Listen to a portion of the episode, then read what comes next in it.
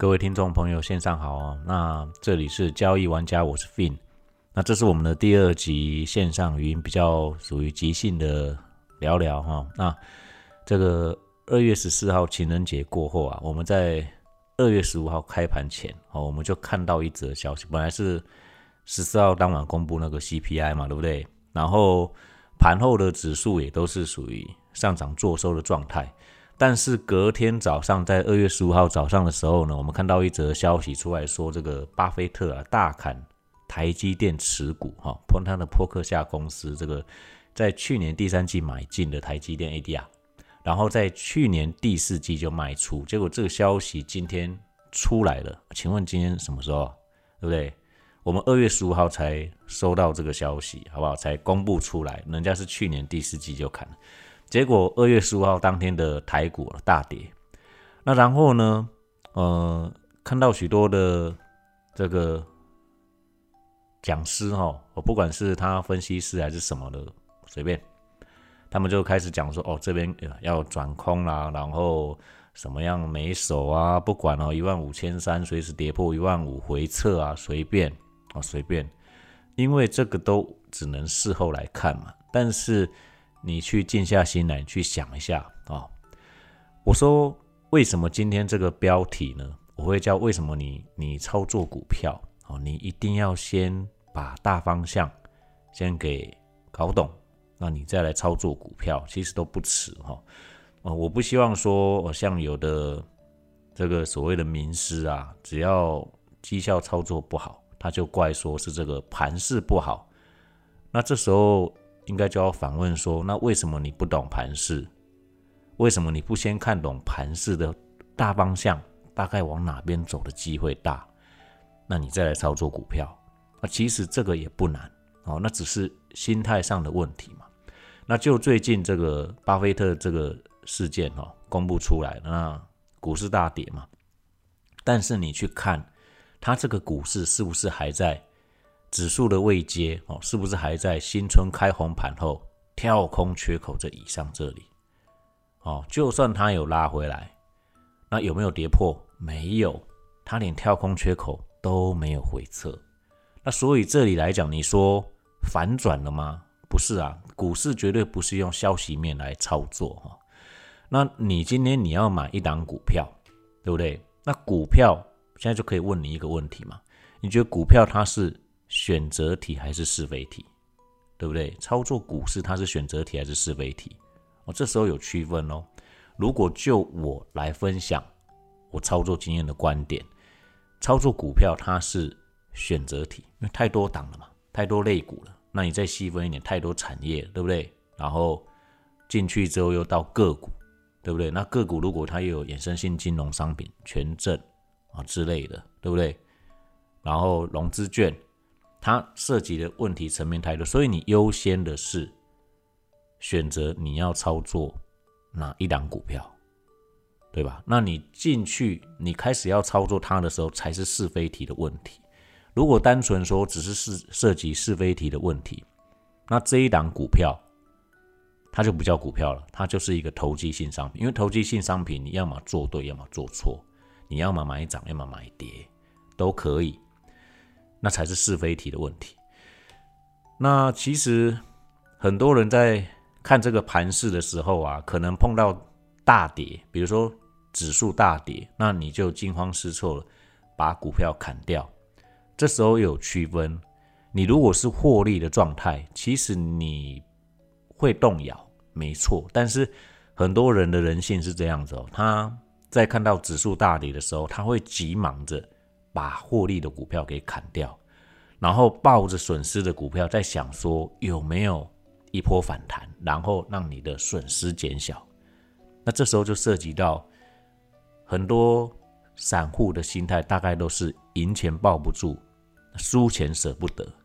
哦，输钱舍不得。那你要怎么样去改掉这个坏毛病哦？那还是得靠你自己不断的练习。所以这。就像之前哈，我们在经营的时候啊，那我们有找很多的伙伴过来。那有的伙伴他会说，哦，他是那个哪一届，然后参加什么什么杯，啊的比赛，他是前三名哦，那个操作他是前三名。那如果说基本上有提到这些东西的，这种人我们不用，因为为什么？他不是涉及真正的金钱，它不是涉及真正金钱的比赛，那你无法去控制到你的心。就像我现在跟你说，我你现在有虚拟一千万，那要你要你打，我跟你讲，你真的随便打，大概还都能赢哦，因为它是假的，它没有办法去影响到你的心境。那如果说这些钱又是你，如果说它是真的，然后又是你自己的，你真的要。要真的最后就是操作，然后胜出，然后就说哦，你看这个比赛期间三个月我把它翻了一倍两倍，真的给你一千万，好不好？你自己的，你真的能在两三个月给他翻一倍？不可能，好吗？因为这是真的钱，大部分的人来讲都不可能。那你如果重压，然后跟他赌一把玩命的，是有可能，可是大部分的来讲都不可能，因为它是涉及真的钱。那如果说你是用虚拟获利的，那你赢钱你没有快乐啊，输钱你不痛不痒啊，对吧？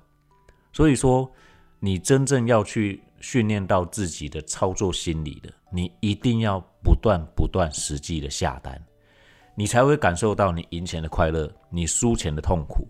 你没有经历过这一段，你永远不可能走到就是。稳健操作这里，因为这个是必经的过程哦。我们一定都会有面临输钱的时候。像我之前在分享的时候啊，我说其实坊间哦很多大师，他们都很厉害，真的都没错。我跟你讲，这方法啊，不管你你不管怎么样操作，你获利的方法，其实方式真的有很多种。不管你是价值投资，你是技术面投资，你是波浪理论，好不好？或者是你是买信仰的，通通都都可以，这都没有问题。因为每一个时期，好不好？重点是它适用在哪一个时期，不可能每一个时期一套方法就可以打天下。所以这最后的关键还是在哪里？还是在你的心态上面。你心态如果正确，你愿意接受停损，你基本上你你不会被打到断手断脚，对不对？如果说我们今天操作错了，那我顶多只是挨个巴掌，对这个以前我们在文章好哦，不管是在同学会上啊，还是在社团哦，还是在 High Star 随便，就是只要任何你看得到交易玩家的踪迹，我大概都有分享过啊，相同之类的。那之所以想说会用空中的语音跟大家讲，是因为有的人其实懒得看，你知道。那我我又是那一种写东西出来会漏漏等的啦，对不对？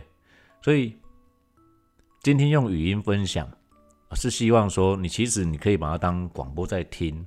像上一集我也是觉得，哎，第一集的时候我觉得好像有点讲的太死板了，但是蛮多听众还是有回馈回馈他们的感受给我了，就是说，哎，其实他们不会觉得怎样，就是觉得嗯。速度也不会觉得快，但是我自己认为说，可能讲的太快了一些。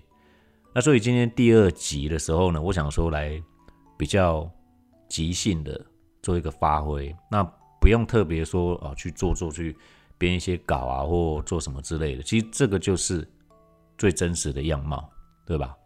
所以我们回到今天的主线剧情，好不好？今天我们主要要讲的，你操作盘式的时候，你要先会分辨。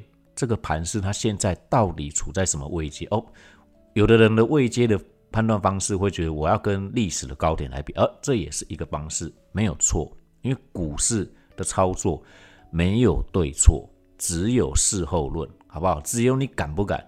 因为你要敢，你你不能说我现在看得很准啊，结果我什么单都没下，那只有只有说说或者手上的文字打打了，然后什么都。无法展现出来。像我在今年哦过年前的时候，我就在 IG 上发布，就是我往后每个月都会公开，这是我这个月的整个操作绩效。然后为什么要公开？就是因为我始终就是不去看什么基本面、技术面消息，这不看。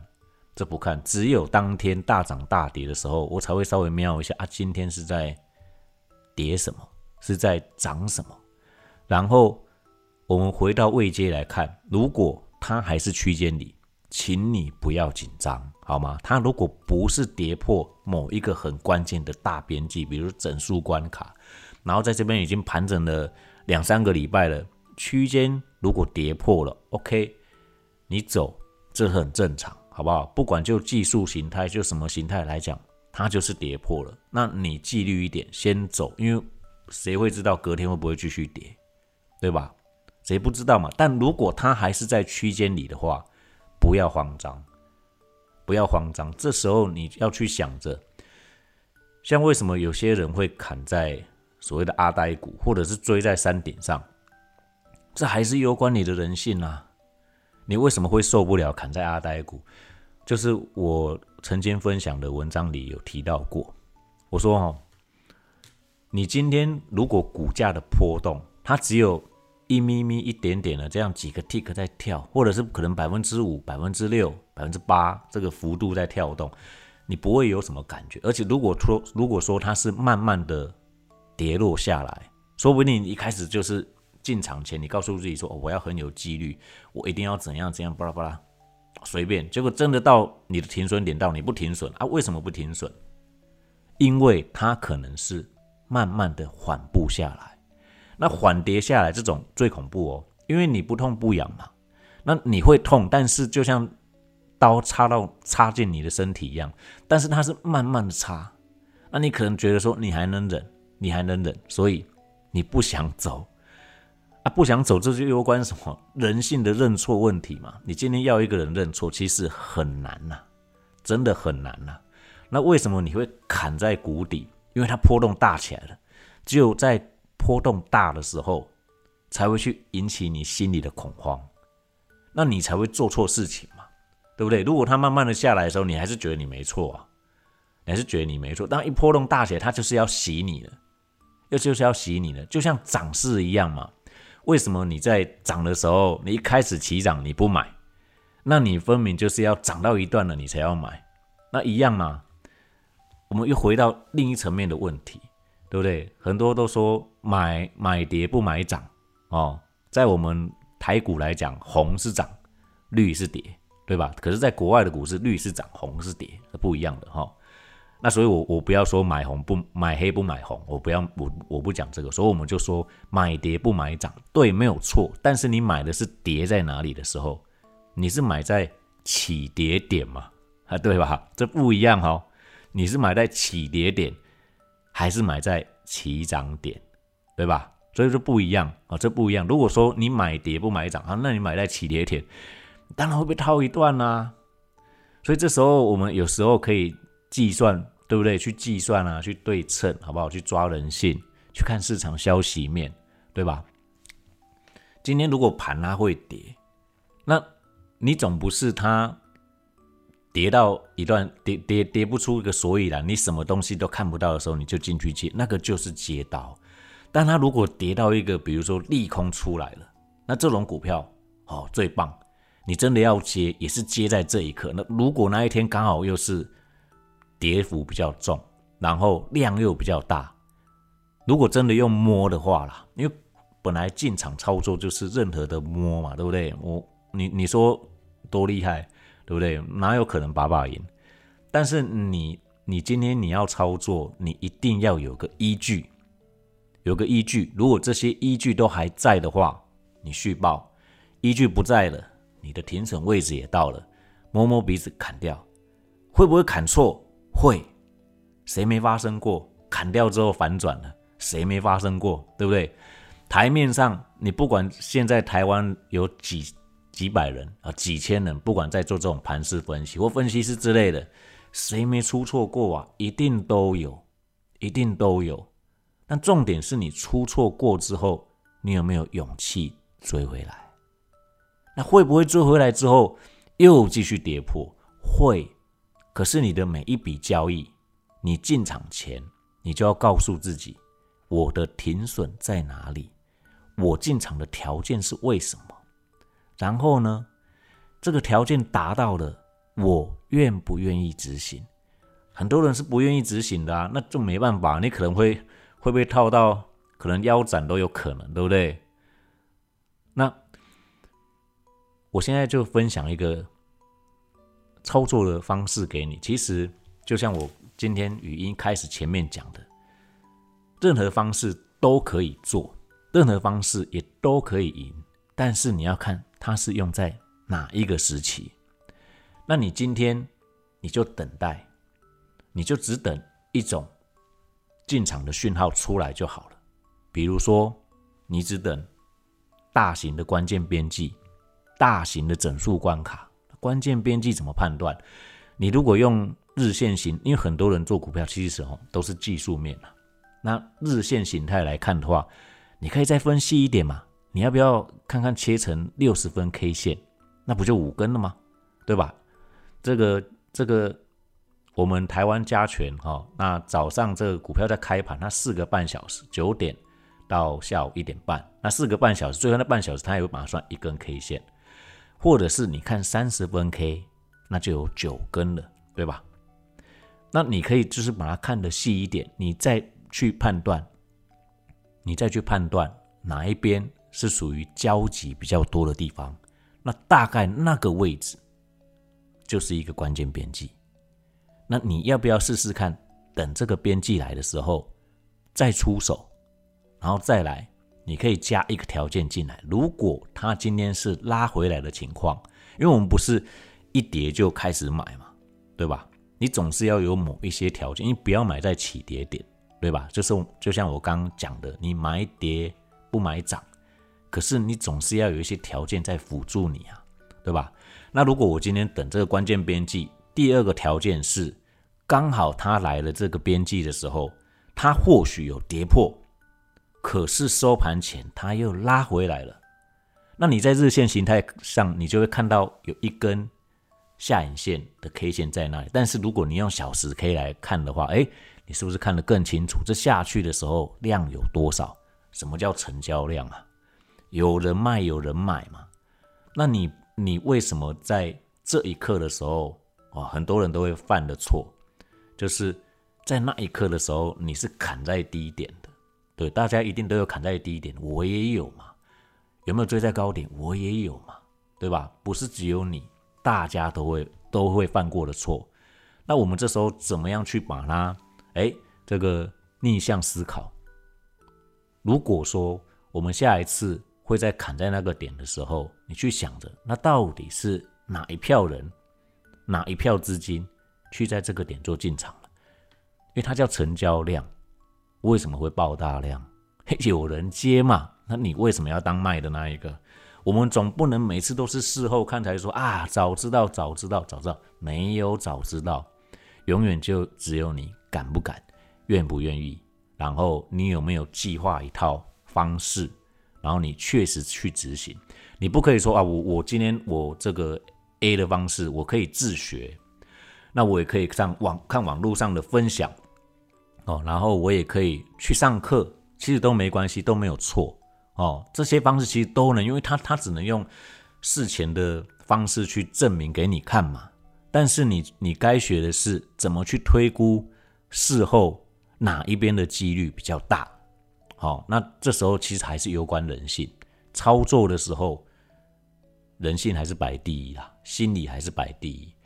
克服这一点，把你所做的这个交易计划通通规划好哦，通通规划好，然后把这些方式就等待。你不是说哦，我我现在看到了这个好像可以进场就一直进场，不是啦，操作不可以这样，因为你一直盯盘，第一个你伤眼，好不好？然后浪费生命。等到它来了，像我之前有一篇文章分享过，嗯，好像就。过年后没多久吧，我在我的 IG 上有分享。那就是说，你你不可以，你最好不要一直盯，因为你一直盯，你会你你都会看起来都觉得很像很像很像。可是你可以去手手机设定通知哦，电脑版如果你是呃有上班，你可以偷偷看嘛，对不对？可以设定个通知，对不对？不管是震动还是轻轻的冰冰那个声音就好了，对不对？不管是什么声音。你只要有通知的时候，你再看一下，哦，就表示你设定的位置到了嘛。那这时候你要回归理性一点，你本来的交易计划就是在等这个区块里到。那这个区块里到的时候呢，这时候你就看惯性有没有改变，有，表示有人进场。本来它一直跌嘛，突然间拉起来，哦，那我们如果以这个衍生性金融商品来讲，就不管是不是空单回补，好不好？空方的回，因为空方回补它也是要买进的力量，还是？新的多方进来，这我们当下看不到，可是它就是有一个买进的力量，所以它才会拉起来。那这时候拉起来的幅度，只要有超过先前短线上跌下来的幅度，不管是过去的三十分钟或六十分钟来讲，拉起来了过了，哎，惯性有改变了，它本来从跌的比较多的情况，变成跌比较少，好涨比较多了，哎，惯性有改变，你就可以。